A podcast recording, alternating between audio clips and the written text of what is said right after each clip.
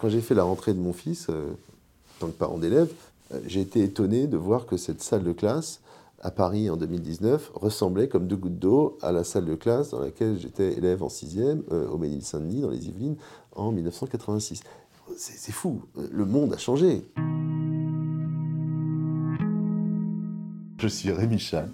Euh, je suis actuellement directeur général d'une association qui s'appelle EdTech France, qui, comme, euh, comme l'indique le site internet, est l'association des entrepreneurs français qui mettent la technologie et l'innovation au service de l'éducation et de la formation tout au long de la vie. La première fois que j'ai rencontré Rémi, je m'attendais à rencontrer un personnage sérieux, voire austère. Ancien professeur de droit et directeur d'une école de management, Rémi est en réalité tout le contraire un homme accueillant, affable et doté d'un sens de l'humour désopilant. On se sent tout de suite bien avec lui.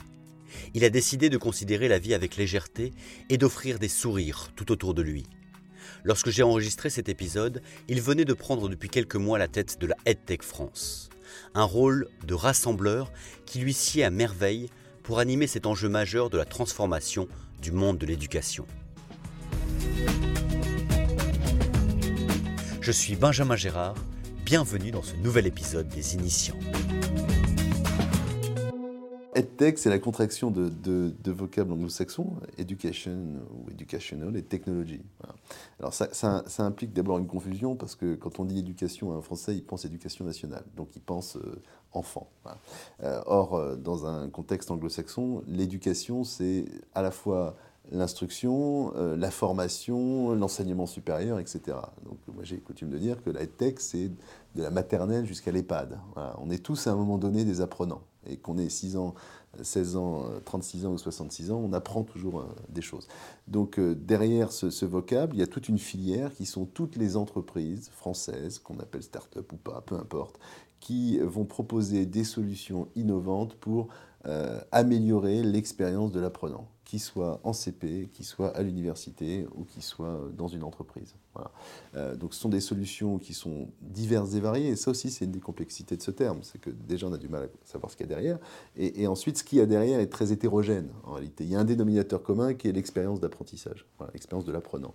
Mais il y a à la fois des solutions qui s'adressent à des marchés différents, et les problématiques du scolaire ne sont pas les mêmes que la formation professionnelle, euh, qui, s'adressent donc à des publics différents, et puis qui aussi proposent des solutions différentes. Ce n'est pas la même chose une solution qui permet, grâce à une appli, à un étudiant de se repérer sur un campus, c'est une façon d'améliorer son expérience d'étudiant, et une solution qui va permettre de réécrire des parcours d'apprentissage en se fondant sur les sciences cognitives, où là on va véritablement pénétrer le cœur du réacteur, c'est-à-dire l'expérience de, non plus de l'étudiant simplement, mais de l'apprenant.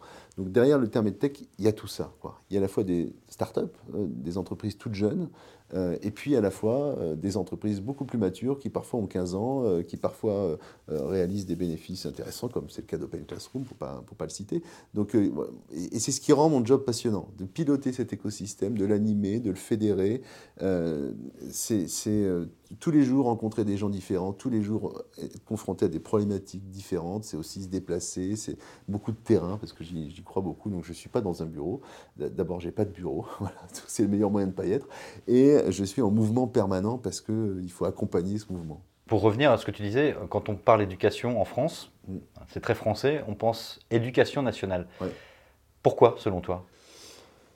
Parce que l'éducation, ça concerne les enfants. On ne parle pas d'éducation pour un adulte. Pourquoi un adulte n'a pas besoin d'être éduqué C'est mal vu C'est une question de euh, vocable. C'est-à-dire que pour les anglo-saxons, c'est education, ça, ça, inclut tout ça. En France, il y a l'éducation, et puis après, il y a euh, euh, l'enseignement supérieur, on appelle déjà plus ça l'éducation, d'ailleurs il y a un autre ministère, hein. et puis après euh, ça s'appelle la formation. Moi j'ai n'ai pas de ministère de tutelle. Jusqu'à il n'y a pas si longtemps, je vais caricaturer un peu, mais on rentrait dans une entreprise et puis on y faisait toute sa carrière. Et puis on avait 40 ans de carrière à la SNCF, euh, c'était, c'était ou chez EDF ou ailleurs, ou chez Renault, tout ça était formidable. Euh, aujourd'hui, euh, les carrières ne se font plus de cette manière-là. J'ai été directeur d'une grande école de management, je suis en contact avec beaucoup d'anciens élèves. Quand je les revois trois ans après leur diplomation, ils ont déjà fait cinq postes différents. Quoi. et c'est une bonne chose ou pas selon toi? Ça peut générer euh, une forme de, tension, ça peut générer une forme d'anxiété, parce qu'on peut y voir de la précarité, et c'est vrai qu'il peut y avoir une forme de précarité. Euh, après, euh, la plupart de ces jeunes, qui ont, moins jeunes d'ailleurs, qui ont, qui ont changé, qui ont pivoté, ils l'ont fait volontairement, ils n'ont pas été victimes d'un plan social. quand on est victime d'un plan social à 53 ans, c'est extrêmement difficile de se recaser quand on a fait 30 ans dans la même boîte. Eux, ils ont acquis une forme d'agilité, ils sont capables de passer d'un secteur à un autre. Faut dire aussi que les, métiers sont, sont, sont, décloisonnés, les filières sont, décloisonnées. Hein.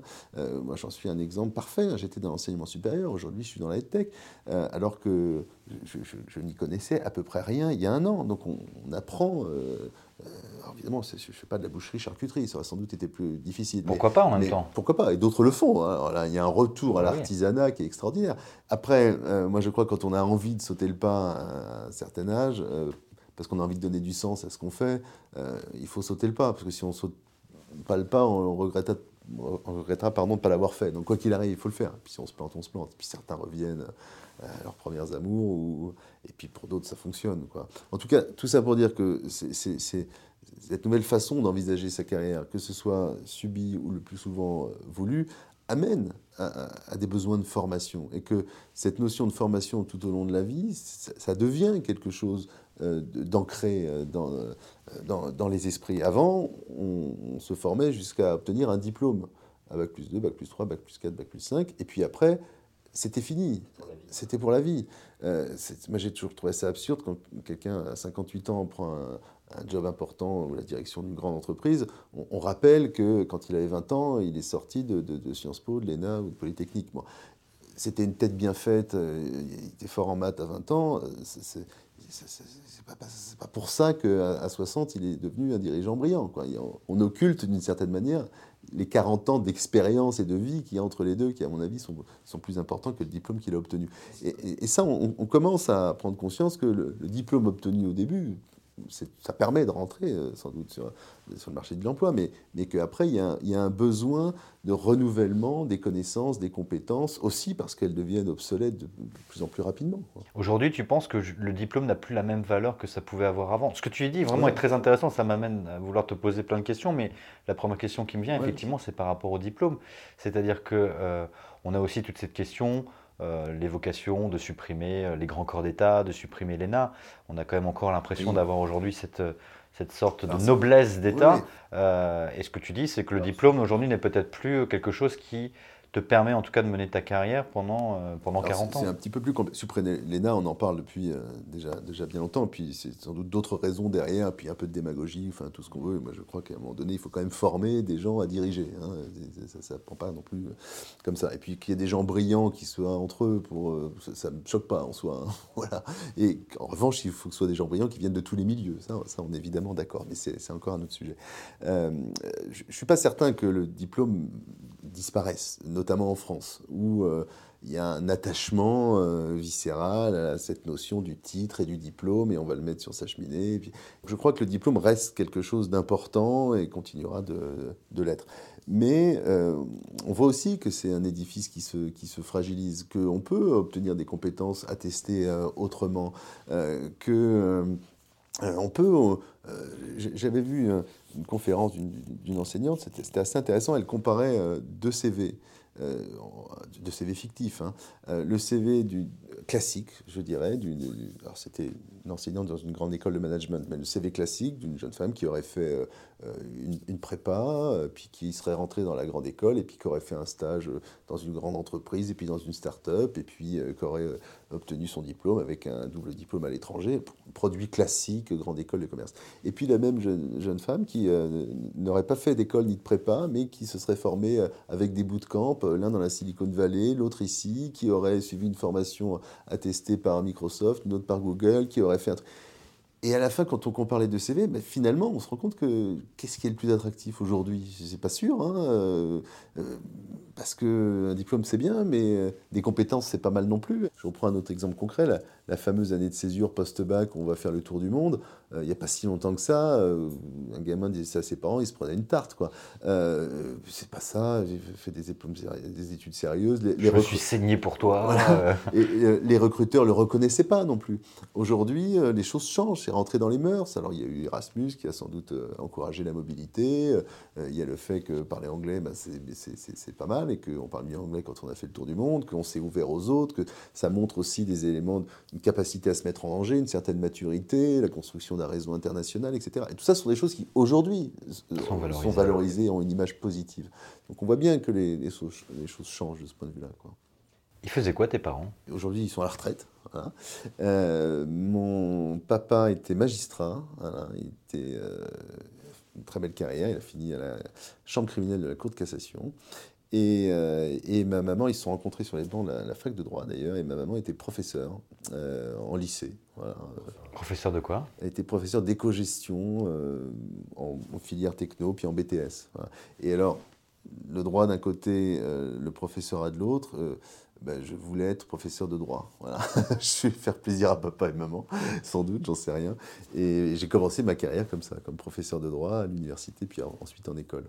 Par rapport à ce qu'on disait justement, euh, les générations de nos parents, tes parents ont suivi finalement un parcours linéaire, ils ont fait toute leur, toute leur carrière. Alors, un parcours de fonctionnaire dans la oui, fonction un parcours publique. De fonctionnaire. Mais pourtant, ils n'en ont pas.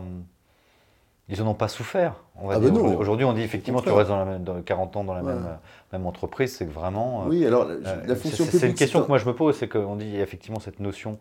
Aujourd'hui, on a l'impression que on valorise absolument la mobilité, mais ça peut engendrer aussi une forme de précarité. Mais de dire si tu restes tout le temps dans la même carrière, c'est que vraiment tu t'es encrouté. Valoriser sans cesse le risque ou valoriser l'échec, euh, c'est rigolo, mais enfin ça, ça, va deux minutes. Hein. Et puis même quand on est euh, euh, fonctionnaire, on change.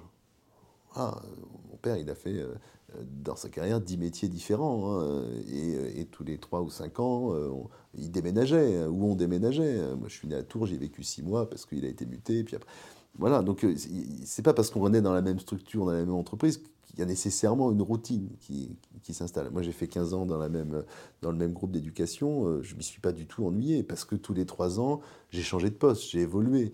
Euh, ce qui pour moi aurait été terrible, c'est de rester 15 ans exactement au même poste à faire la même chose.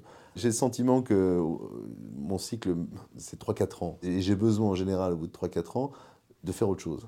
Alors pas complètement de changer ni de vie ni de métier, mais, mais en tout cas de, relever de nouveaux défis ou, de me mettre en danger un peu, euh, voilà, et, d'aller. Et, ce que je vis là depuis, euh, depuis six mois à la direction générale de Tech France, c'est exactement ça.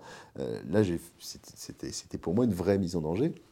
Et il n'y a pas un, un, matin où je me lève en me disant pas génial, je vais rencontrer un tel, un tel, un tel. Il n'y a pas un soir où je me couche en me disant pas génial, j'ai découvert ci, ci, ci et ça. J'ai dû rencontrer en six mois 400 personnes. Euh, et quand je dis rencontrer, euh, c'est échanger une demi-heure, une heure. J'ai usé je ne sais combien de carnets de, métro euh, parce que j'ai eu à cœur d'aller voir où étaient les gens, où est-ce qu'ils travaillaient, c'est quoi un incubateur, c'est quoi un accélérateur, c'est quoi un espace de coworking, c'est quoi un Fab Lab je me suis déplacé partout et je continue de le faire. Et ça m'a nourri et ça me nourrit. quoi. C'est ça qui me paraît euh, important. C'est la relation euh, aux autres et ce qu'on va apprendre et, aller chercher vers les autres. Puis aussi ce qu'on va leur apporter. Mais qu'est-ce qui t'a donné envie de faire basculer récemment ta carrière euh, en prenant la tête de l'association EdTech France plutôt que de devenir brocanteur caviste, comme on en a parlé tout à l'heure? Une forme de sens de réalité. je serais nul en brocanteur caviste. J'habite dans un quartier de Paris où nous sommes actuellement depuis 12 ans. Je suis arrivé ici, il y avait un fromager dans l'arrondissement. Maintenant, je suis entouré de fromagers. C'est formidable, mais ils ne vont pas tous tenir. Hein. Donc euh, voilà, je suis réaliste. Et, et puis par ailleurs, ce n'était pas mon rêve d'être brocanteur euh. J'aime bien un brocante et j'aime bien le pinard, mais ce n'était pas mon rêve. Mais tu disais en même temps, moi, la EdTech, j'y j'y connaissais rien. Je viens du monde de l'enseignement supérieur, mais en même temps, j'y connais rien. Pourquoi, D'abord, quand j'ai quitté euh, mon précédent employeur, je, l'ai quitté pour, pour euh, rien. Je ne l'ai pas quitté pour autre chose. Je l'ai quitté pour, euh, en tout cas, pas pour un autre chose que j'avais au moment où je suis parti. Je me suis dit, voilà, partons un peu à l'aventure. je venais d'avoir 40 ans, enfin un peu plus. Il y a un, truc qui s'appelle la crise. J'imagine que ça s'est manifesté comme ça chez moi. en tout cas, il me reste autant à travailler que ce que j'ai déjà travaillé. Donc, j'avais envie de réinventer cette deuxième partie de, carrière. Et puis dans l'enseignement en particulier, euh, je sentais bien qu'il y a des trucs qui se passaient. mais qui ne se passait pas là où j'étais. Euh, je veux dire par là que les, grandes écoles de management ou les, universités sont quand même encore un peu figées. C'est des grosses machines, ça va lentement, hein, c'est normal. Et dans l'enseignement, on est par définition dans des cycles lents, puisque l'étudiant, il arrive chez vous pour une durée entre un an et cinq ans. Quoi. Donc on est sur des cycles lents, ça transforme, mais ça se transforme doucement. Et, on est dans un monde, en revanche, qui va extrêmement vite, où, tout va très vite. Et donc, j'avais le sentiment que là où j'étais, euh, dans le monde dans lequel j'étais, on risquait d'être dépassé, et que moi-même, j'allais être dépassé. Quelle est la valeur que tes parents t'ont transmise et qui te sert encore aujourd'hui? Euh, l'intégrité, euh, l'honnêteté, la fidélité, voilà, ça c'est peut-être le côté un peu fonction publique. mon père était magistrat, etc. je, je crois qu'il n'y a pas plus honnête que ma mère ma mère, elle trouve un billet de 5 euros dans la rue, et, elle va passer une demi-heure pour savoir qu'il a perdu, quoi, quand, n'importe qui d'autre l'aurait déjà mis dans sa poche. Moi, le premier, hein, d'ailleurs. Mais voilà. Ah oui, donc euh, elle t'a pas transmis ça, finalement. pas à ce point. Pas, à ce point. si vous voulez arnaquer quelqu'un, allez voir ma mère, ça, marchera à tous les coups.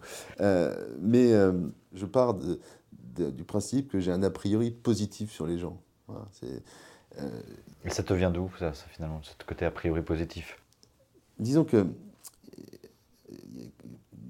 d'autres que moi, dans la relation avec, euh, avec un inconnu, par exemple, vont partir du principe qu'il faut être méfiant de cet inconnu, parce qu'il va peut-être essayer de nous, arnaquer. Nous, nous piquer le billet de 5 euros, justement. ça, arrive hein, parfois. Moi, je pars du principe que j'ai confiance dans cet inconnu. Euh, alors, bah, de temps en temps, je me fais avoir. Hein. De temps en temps, je suis déçu. Mais, mais dans l'immense majorité des cas, je ne le suis pas. Et quand on fait un métier comme le mien aujourd'hui, où il y a beaucoup de contacts, beaucoup de relations, beaucoup de mise en réseau, beaucoup voilà, aborder les choses de cette manière-là, en faisant confiance à l'autre. Moi, je, donne souvent avant de recevoir. Et qu'est-ce que ça t'apporte justement l'idée de, de, donner sans forcément savoir si tu recevras? Bah, une forme de sérénité. Franchement, une forme de sérénité. Est-ce que je ne me pose pas la question de savoir euh, euh, pourquoi j'ai pas eu ça, comment je pourrais faire pour l'avoir euh, mais, à partir du moment où on est dans une posture, on fait confiance à l'autre, mais même où son visage même exprime cette absence de peur et d'appréhension, parce que de fait, j'ai pas peur des gens. Hein. Dans la rue, je croise des gens, d'autres changeraient de trottoir, je change pas de trottoir, et j'ai pas le sentiment de prendre un risque, même si je croise des gens qu'on les relouche, parce que c'est souvent c'est qu'un air. Et puis, donc voilà, ça, rend la, la, relation aux autres beaucoup plus pacifiée et, simple. Et puis j'aime bien, euh, tous les commerçants du quartier me connaissent parce que, parce que je discute avec eux, parce qu'on parle de tas de trucs, parce que, parce que je fais des vannes, parce que parfois euh, je fais quasiment des spectacles dans leur, dans leur boutique. Mais voilà, je ne vais pas juste tenir la porte, je vais tenir la porte et puis je vais dire un mot sympa. J'aime cette relation à l'autre. Et, c'est en, en, distillant des sourires qu'on en reçoit. Ça, ça a l'air très con ce que je suis en train de dire là. si c'est isolé sur Twitter, c'est en distillant des sourires qu'on en reçoit. Je vais passer pour la mère Teresa de la tech ou, le, ou le Francis Lalanne de, de, l'éducation. C'est petit, mon Dieu. Mais, euh, mais en tout cas, voilà. J'aime Francis Lalanne, J'adore. Et si la mort nous programme sur son grand ordinateur. non, mais voilà, je, je pars du principe et euh, que c'est toujours les gentils qui gagnent à la fin. En fait, tu, tu aimes, les, tu aimes les films hollywoodiens, quoi. faut que ça bah, bien. Il faut, euh, J'adore. J'ai nourri, une... quand j'étais en thèse, ça a duré 10 ans et à la fin, j'ai pas soutenu. Euh, pourquoi? Parce Tu étais quoi? Tu as dit en thèse En thèse, en thèse de doctorat. J'ai débuté une thèse de doctorat de droit. Mais c'était pas mon truc. Et, et, pendant ces 10 ans 10 ans quand même oui, 10 ans avant de te rendre compte que c'était pas ton truc. je le savais depuis le départ, en fait. Mais c'était pour faire plaisir à papa, maman. Exactement. Et puis, euh, on m'a dit, euh, tiens, on peut te payer, enfin, pas, pas mes parents, mais euh, l'État m'a dit, on va te payer pour étudier. J'ai dit, OK. On m'a donné une bourse de recherche. Et puis, j'avais fait plein de trucs, mais, mais, mais je n'ai pas tellement étudié. En tout cas, je ne suis pas allé au bout. Et, et j'avais besoin de trouver des, des, des, des prétextes. Voilà pour occuper ce temps. Quoi. Et donc, il y a une période où je me suis passionné pour le cinéma hollywoodien entre 1940 et 1950, c'était assez précis. Et donc, je lisais des tas de trucs, j'avais plein de DVD. Donc, j'aime beaucoup le cinéma hollywoodien, notamment Chantons sous la pluie, qui est probablement mon, film préféré, c'est pas très original. Et voilà, et donc j'aime bien les happy end. Et en tout cas, je crois fondamentalement qu'à la fin, c'est les gentils qui gagnent. Même si de temps en temps, on a l'impression que c'est les méchants, à la fin, c'est les gentils qui gagnent. D'abord parce que... Dans la vraie vie aussi? Dans la... Mais oui, bien sûr. D'abord, les méchants, ils meurent à un moment donné, à la fin. Hein, voilà. Donc, euh, à la fin, les gentils, aussi, ils, sont toujours là. Les gentils, ils meurent aussi, bien sûr, mais c'est moins drôle, pour le coup, quand un gentil disparaît. Sauf que les gentils font des petits, euh, plus souvent. Voilà. Et, et, souvent, euh, des amis ou ma famille va me parler d'un problème au boulot, de machin, tu te rends compte, il s'est comporté comme ça, et puis il a eu gain de cause. Et moi, je, pense toujours qu'à la fin, euh, la, justice triomphera. Qu'est-ce qu'on pourrait dire de toi et qui te ferait plaisir parce que c'est vrai? Euh, je, suis, je, suis très, je suis très narcissique en fait, c'est terrible. Hein. Euh, donc du coup, comme c'est un podcast très intimiste, etc., je ne veux pas faire de fausse modestie, parce que c'est un exercice, la fausse modestie, ça se, ça, se, ça se voit assez vite. Non, je me rends compte que je suis très narcissique. Et, ça, c'est... Euh, si on te disait tu es narcissique, ça te ferait plaisir Non, pas du tout. Ah bon, d'accord, c'était ça ma question. non, mais si on me dit que, que, je suis brillant, ça me fait plaisir. D'accord. Voilà. Parce qu'en plus, je suis convaincu que c'est vrai, donc c'est pour ça que ça fait plaisir. Ah oui, d'accord. Tout complément, en fait, est vrai. c'est pour ça que je dis que je suis narcissique. Mais euh, non, mais ça, c'est un effet terrible, c'est un effet des réseaux sociaux. Hein. C'est, enfin, encore une fois, ça a l'air tarte à la crème, mais euh, j'ai une activité euh, relativement débordante sur, sur les réseaux, sur Twitter, sur LinkedIn, pour ne pas les citer. Et, là, là où, c'est, ça peut paraître pervers, c'est que je crois aussi qu'il faut incarner les choses et que une marque, un phénomène, on le retient mieux s'il est incarné par un individu. Est-ce que toi, tu es une marque? Je, finis par en devenir une, parfois, ou je, finis par penser que j'en suis une. Euh, parce que c'est l'image que parfois les réseaux sociaux me, renvoient. Quoi. Et, parfois, c'est pas toujours simple de, de, remettre la distance nécessaire. Quand on nous dit, parce qu'on a fait un tweet ou un post rigolo qui est vu 300 000 fois, quand il y a des gens que vous ne connaissez pas, qui vous disent c'est vraiment, vous êtes vraiment quelqu'un d'inspirant, euh, c'est formidable. Une fois, j'ai fait un post sur LinkedIn, je racontais un c'était nul en plus, hein, je ne ferai plus, mais on était en vacances, je raconte cette histoire, on était en vacances euh, au bord de la mer, euh, et c'était au 1er janvier. Alors évidemment, ce n'était pas en Bretagne, hein, je, désolé pour les Bretons, c'était à la Martinique. Et, je vois mon fils qui joue au ping-pong euh, avec un gamin anglais. Il joue au ping-pong comme ça pendant trois heures. Mon fils parle pas anglais, le gamin parlait pas français. Et je me dis, mais à aucun moment, moi, je joue au ping-pong avec un anglais pendant trois heures. Et j'en fais un petit post LinkedIn, quoi, en mettant que voilà, euh, bah, je raconte cette histoire, et puis je termine par un truc un peu mielleux sur euh, ils, se sont euh, parlé sans se comprendre, ils se sont compris sans se parler. Ce que je nous souhaite pour cette nouvelle année, c'est de retrouver cette tolérance de l'enfance, etc. Bon, c'était un peu les violons et tout. Le truc est vu 500 ou 600 000 fois. Ah oui. Il y a des milliers de likes, et, je et en fonction des fuseaux horaires, je voyais qui likaient, etc. Et je reçois des dizaines de messages de gens qui me disent Monsieur, ce que vous avez dit a changé ma journée, voir ma vie. Enfin, des, trucs fous, quoi, presque des déclarations d'amour. Que, que vous m'avez inspiré. moi, ça m'a fait peur.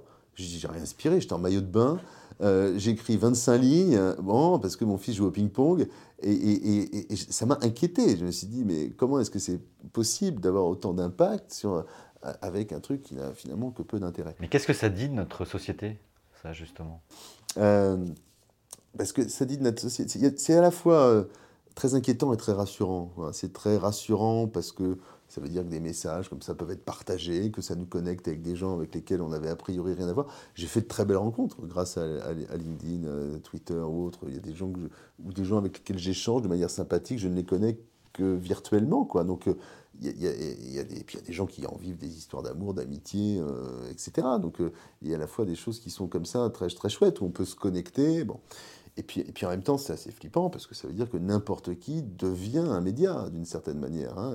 Euh, vous tweetez n'importe quelle euh, connerie depuis, euh, depuis chez vous, et puis si c'est repris, eh ben, ça peut devenir viral, alors que c'est assez, assez, effrayant. Quoi. Donc il ne faut pas trop aller creuser, en fait, parce que quand on creuse, on s'aperçoit qu'il y a des monceaux d'âneries quand même qui sont. Et puis que les messages sérieux, solides, avérés, étayés, bah, disparaissent. Et quelles, conséquences ça a justement sur la formation, sur la pédagogie? Ce que tu expliques, c'est-à-dire le temps d'attention hmm. qui est devenu de plus en plus court.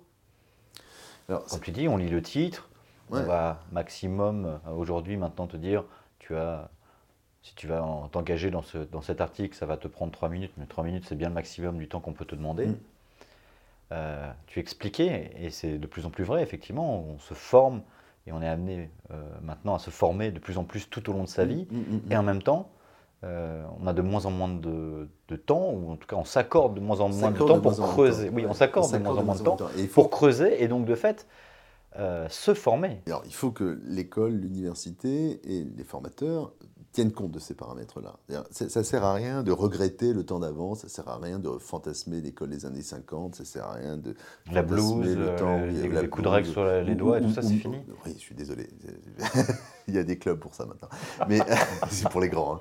Euh, et euh, mais même c'est absurde de fantasmer le moment où il n'y avait pas de smartphone. Il y a un smartphone, il est là, on l'a tous, même ceux qui sont. Pourtant, il est interdit au collège, par exemple. Il est interdit au collège. interdit au collège. je comprends parfaitement qu'on interdise le portable au collège parce que pour les profs, ça devient très difficile à gérer. Hein, euh, quand le, portable est utilisé en classe à des fins non pédagogiques, bon, mais en revanche, on ne peut pas ignorer l'importance et la présence du numérique. Ça, ne peut pas s'arrêter euh, à la porte de la salle de classe. Ça fait partie du paysage.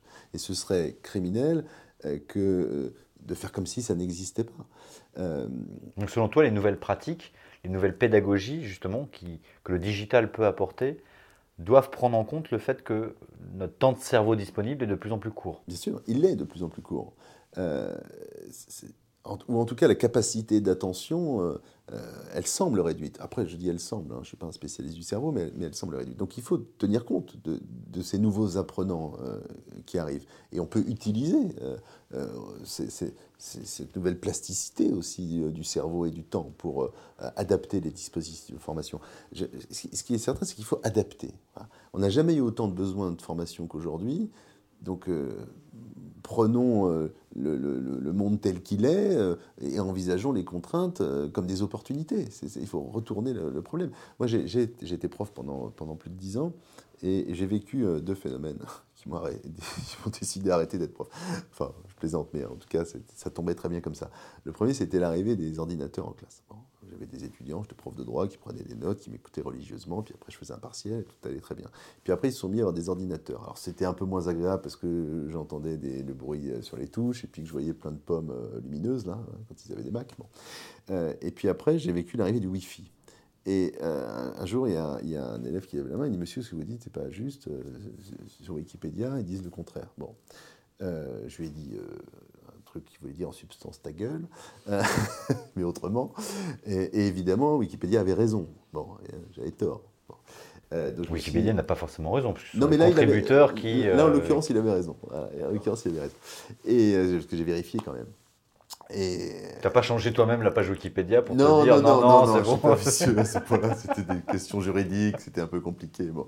Mais et je me suis dit, là, mon gars, il falloir que tu, vois les choses autrement. Parce que... Mais, mais est-ce qu'en même temps, c'est très intéressant l'exemple que tu donnes. C'est-à-dire qu'aujourd'hui, est-ce que le professeur doit être le sachant ou est-ce que le professeur doit plutôt être l'accompagnant en quelque sorte? Parce que là, la, il n'est pas obligé de tout savoir. La posture de l'enseigner, non seulement il n'est pas obligé de tout savoir, mais il ne sait pas tout. Il faut juste maintenant qu'il en soit conscient.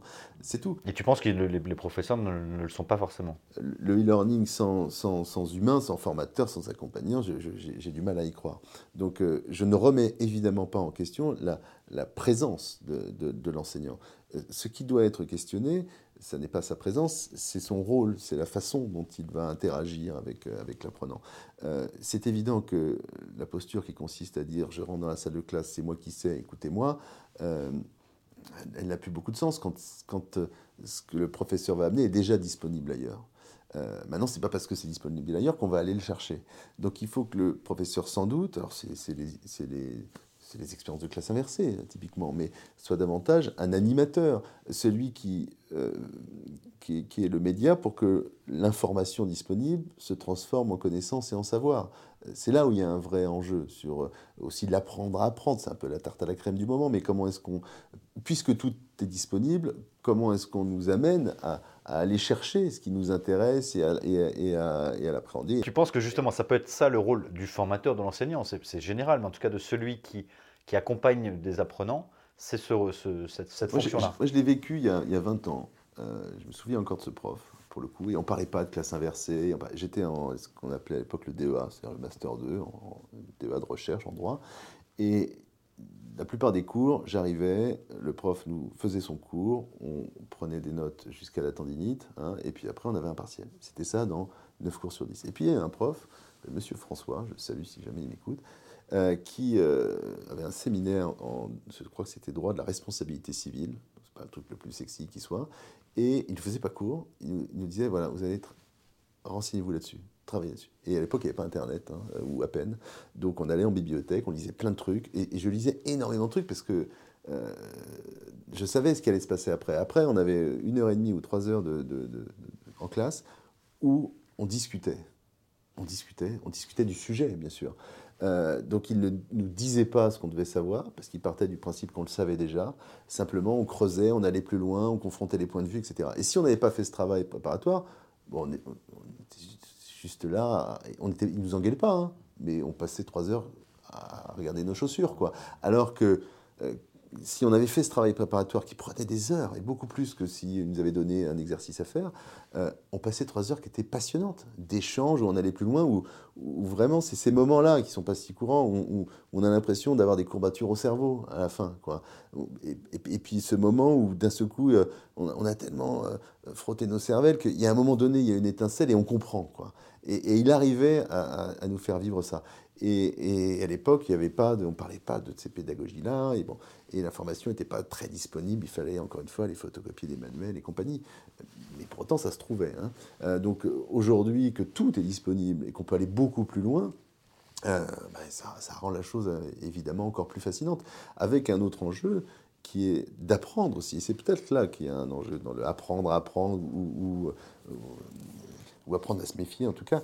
Euh, c'est qu'il faut faire un tri dans toutes ces informations. Euh, il y, a cet apprentissage à, aller euh, chercher l'information, à chercher l'information pertinente par ailleurs, à hiérarchiser l'information, à la mettre en perspective, à prendre du recul, et puis ensuite, avec les élèves, à l'animer, tout ça. C'est ça qui est, qui est, passionnant. Et moi, si on fait cet effort-là en tant qu'enseignant, mais c'est pas simple, hein, et je suis content d'avoir arrêté d'enseigner parce que ça m'aurait demandé l'effort de le faire, euh, mais si on fait cet effort-là, je suis convaincu qu'on peut avoir une expérience qui est beaucoup plus riche avec ses élèves, qui est plus riche que je fais l'appel, je fais la discipline, euh, j'essaie de faire euh, respecter le silence, et puis je fais mon cours et j'attends qu'on lève la main pour répondre à mes questions. J'ai visité, on, a fait une, expédition, là, enfin, un bien grand mot, mais à, Londres, on a visité euh, des écoles, notamment un peu innovantes.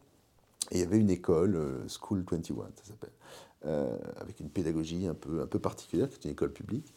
Et on s'est baladé dans les couloirs, alors au-delà du fait qu'il y a des œuvres d'art partout, produites par les élèves et compagnie, les, salles de classe étaient vitrées et on voyait des profs au milieu d'un cercle d'élèves, ou des profs à cheval sur un bureau avec euh, deux élèves ici, quatre élèves là, un élève tout seul là.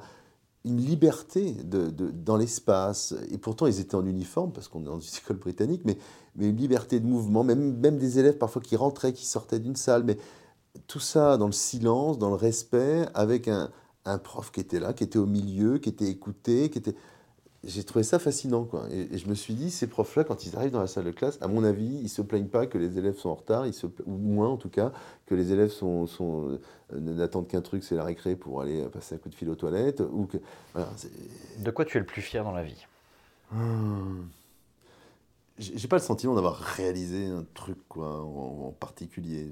J'ai pas construit quelque chose et j'ai pas inventé quoi que ce soit. J'ai pas créé une solution. J'ai pas écrit un bouquin qui a rendu des gens heureux. J'ai pas le sentiment d'avoir réalisé. T'as écrit un, poste de 500 000 personnes qui, qui t'a changé la vie. tu as été particulièrement inspirant. C'est celui dont je suis moins Tu as mis un costume où j'ai vu que tu étais en frites. Voilà, t'as quand même fait des choses qui ont ben inspiré le monde. Mais alors c'est ça dont je suis fier. Voilà, c'est toute cette, cette somme de petits trucs euh, de, qui, font que, sans se prendre au sérieux, on arrive à faire passer des messages et on arrive à... Moi, quand des gens me disent euh, Ah, j'adore parce que ça me fait sourire, je préfère qu'on me dise Ce que tu as écrit, ça m'a fait sourire, ça m'a j'étais voilà que ça a changé ma vie parce que c'est pas le cas. Mais faire sourire les gens euh, faire en sorte que quand on se croise les gens ils repartent avec euh, banane ou parce que j'ai. C'est ça qui m'amuse. C'est vraiment euh, c'est du quotidien, quoi. Mais, oui, mais, c'est le rapport à l'autre. C'est pas anecdotique justement par rapport à la, à la, thématique que tu traites.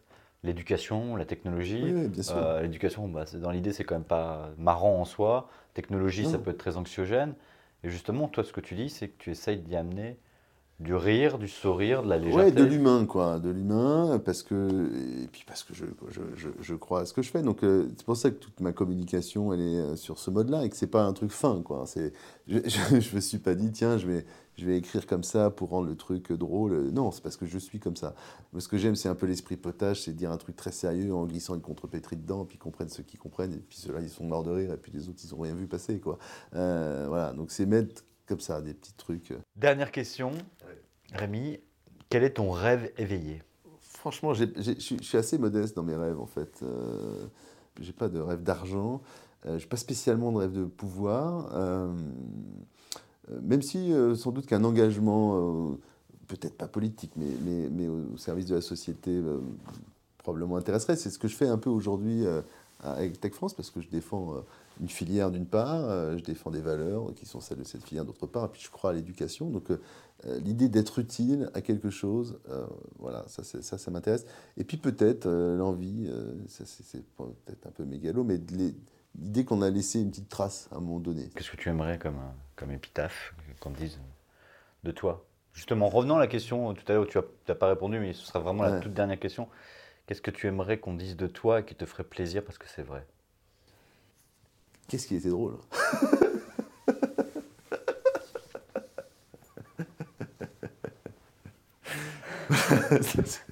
ça, ça, me. Bon Dieu, qu'est-ce qu'il était drôle. Ah.